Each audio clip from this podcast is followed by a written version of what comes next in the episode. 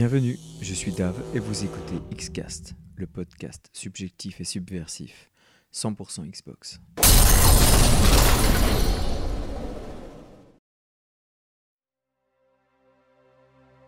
Comme pour chacun d'entre vous, il y a des jeux qui ne me plaisent pas et des jeux qui me plaisent. Les raisons sont nombreuses, elles sont parfois d'ordre esthétique. Les jeux pixel art par exemple, qui sont assez en vogue depuis quelques années, ne sont absolument pas ma tasse de thé. D'autres titres tels que le célèbre Minecraft, un jeu apprécié par des millions de gamers, alors attention, je précise que je suis parfaitement conscient de la richesse de ce titre, hein, mais ça me rebute visuellement. L'inverse est vrai aussi. Certains jeux rejetés par les joueurs pour leur framerate, par exemple, ne me posent aucun problème. Que ce soit du 30 ou 60 images secondes, c'est un aspect qui n'a absolument aucune importance à mes yeux. Pourquoi est-ce que je vous parle de mes préférences dont vous n'avez probablement rien à faire? C'est que depuis ma décision de consacrer plus de temps au jeu du Game Pass, et oui, encore lui, j'ai commencé à traverser cette frontière que je pensais infranchissable, celle des a priori esthétiques. C'est ma recherche de jeux au gameplay et narration singulière, originale, qui en est la cause. Et j'en ai trouvé beaucoup des jeux atypiques. Thomas Was Alone, What Remains of Edith Finch ou Super Hot. C'est un fait. Et je me rends compte, sur le moment, j'ai évolué. Mes goûts ont évolué. Ainsi, lors du massif E3 présenté par Microsoft cette année, deux titres m'ont fait passer de ouais, bof à waouh, je le veux en un quart de seconde. Et là, je pense à Minecraft Dungeon et Riverband. Et c'est précisément de Riverband dont je vais vous parler aujourd'hui.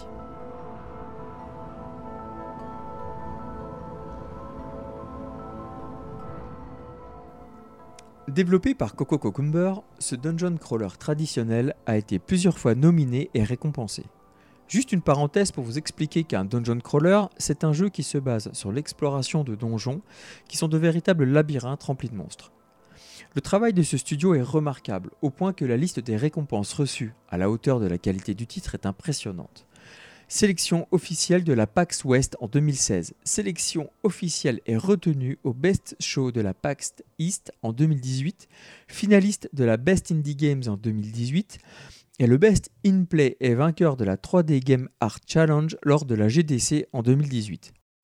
Ce jeu, avant même que je m'y intéresse, avait déjà attiré l'attention de la presse. Précision importante, il est entièrement fait à l'ancienne, à main levée. Ils ont bossé comme de vrais artisans. Que dis-je, des artistes? Il se caractérise aussi par un parti pris visuel. Il est conçu en voxel. Un voxel, c'est un pixel en 3D pour faire court, où de microcubes mappés de couleurs chatoyantes sont sublimés par une magnifique gestion de la lumière. Ces éléments forment le décor, les objets et les personnages, chacun étant animé à la perfection si toutefois elle existe. On arpente un univers composé de huit mondes classiques et bien distincts, en vue isométrique, comme la plaine, le port, la mine, le château, le désert, etc. Chaque monde est lui-même composé de 6 à 7 niveaux. Il n'y a pas de véritable trame narrative, juste l'histoire classique du gros moche envahissant que vous devez éjecter du royaume. D'ailleurs, c'est un pur jeu d'arcade destiné au scoring à l'ancienne, ni plus ni moins. Dans le même esprit rétro, les crédits du staff sont dans le menu dès le départ. Enthousiasmé par ce que mes yeux découvraient, j'ai débuté la partie en choisissant un monde et mon personnage. Échaudé par mon placement produit cajoline raté du précédent podcast et du fait de l'allergie aux nounours qui s'en est suivi, j'ai choisi Max, le lapin bleu. Me voilà donc paré pour un moment ludique que tous mes capteurs sensoriels de gamer ont décodé comme très bon. Allez, je me lance. Aussitôt, une fenêtre s'ouvre et on me demande de remplir un objectif. Je valide et pouf pouf, mon personnage apparaît. J'actionne tous les boutons et waouh, une épée. Je trouve immédiatement celui de la frappe et je me mets à couper furieusement l'herbe autour de moi qui repoussera quelques secondes après. Une touche pour le saut, une touche pour la roulade, la prise en main est totalement intuitive et j'aime ça. J'aperçois un coffre. Je l'ouvre. Il contient une arme. Je peux pas m'empêcher de faire. Une sucette géante. Je souris, puis je la sélectionne. En vérité, c'est une énorme masse d'armes, plus lente à manipuler que l'épée et faisant probablement plus de dégâts. Hmm, intéressant. Le jeu offre donc le choix de plusieurs armes pour le corps à corps. Notez, et c'est ce qui rend le jeu irrésistible, il y a une multitude de skins d'armes, plus loufoques les unes que les autres, et pareil pour les costumes de perso. Dans d'autres coffres, vous trouverez un déguisement en forme de tranche de citron par exemple, des apparences de persos connus comme Rasputin de Psychonaut, Juan de Guacamele ou le chevalier de Shovel Knight. Arrive alors le premier ennemi. Ah Il y a une barre de vie et chaque coup infligé la diminue et luxe inouï, le nombre de points de dégâts s'affiche. Des chiffres. Ça c'est super pour voir quelle arme est plus puissante. Je suis content de retrouver tous les codes de l'action RPG old school. Mais surprise, plus loin dans une zone bien plus dense en ennemis, je trouve une arme inattendue. Un gun. Un gun laser. Et ma première réaction c'est... Je ne me prive pas, dans un moment de jubilation indécente, de tirer sur tout ce qui bouge. Mes réflexes de vieux joueur me rattrapent et mon pouce se met à actionner le stick droit. Et tout d'un coup, le gameplay s'emballe. La sensation change, me voilà dans un hack and shoot them up. Mais quel pied C'est alors que je découvre à quel point le décor est destructible. Bien pratique d'utiliser la physique compte tenu des ennemis parfois nombreux. Je suis pris d'euphorie en me rappelant qu'il est possible d'y jouer à 4 simultanément en multilocal. Mes potes qui viennent de temps en temps à la maison pour boire une bonne bière vont adorer. Concrètement, en partie, les objectifs sont variés. Entre les quêtes d'objets, celles des fontaines magiques qu'il faut connecter entre elles, la rénovation des statues, la lecture de pages de livres, des dialogues avec des PNJ, la libération des animaux emprisonnés, la cinquantaine d'armes à débloquer, il faudra 4 à 6 heures de jeu pour venir à bout de Riverband. Autre point qui rend ce jeu complètement feel good, en cas d'échec lors d'un combat contre les ennemis et les boss, vous les retrouverez dans le même état de santé qu'avant votre défaite. Une fois les boss de niveau vaincus, on revient à l'écran titre et on choisit un autre monde à parcourir. L'aspect qui m'a le plus interpellé avec Riverband, c'est son décalage, jusqu'au bout des ongles. Hein.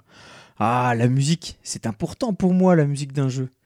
Et la bande-son de Riverband est en total contraste avec le visuel mignon ou le gameplay fortement typé action, puisqu'elle est tantôt mélancolique, tantôt sombre, tantôt dépressive. Et malgré ce choix étrange, ça fonctionne plutôt bien en jeu. Écoutez plutôt.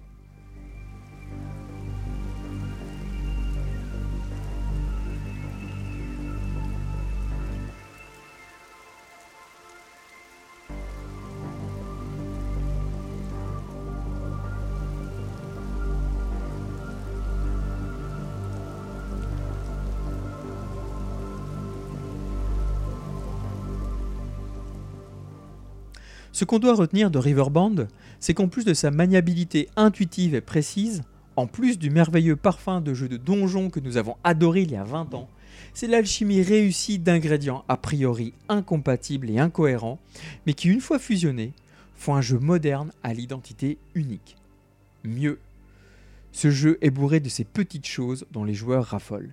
Vous savez bien de quoi je parle Ces petites intentions, ces petites attentions même, je devrais dire.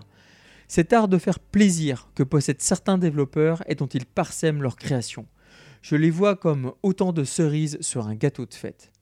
Riverbond possède un formidable potentiel et on y passe un vrai moment de joie. Il possède la marque propre aux jeux indés qui, de par leur visuel ou leur gameplay, répondent à nos envies d'originalité, de surprise ou de frisson. Nous ne pouvons ignorer les productions artisanales de ces studios, puisqu'à l'instar de Moon ou de Ninja Theory, ce sont eux qui créeront les AAA de demain. Et comme le dit Tonton Yannick déguisé en Monsieur Patate, défonçant à coups d'esquimaux géants les orifices des propriétaires qui enchaînent et abandonnent lâchement leurs chiens en plein cagnard sur les aires de l'autoroute A7, c'est pour la bonne cause et ça ne peut pas nous faire de mal. Dernière chose avant de vous quitter, je dédie la prochaine chanson à Max mon lapinou bleu qui me fera la gueule si j'oublie de le faire. Alors, Chantal, c'est à toi et c'est pour toi, Maxou.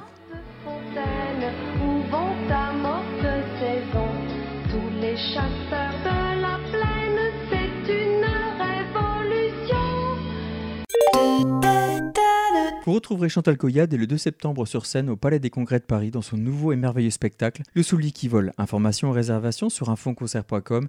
Remise de 20% avec le code XCAST.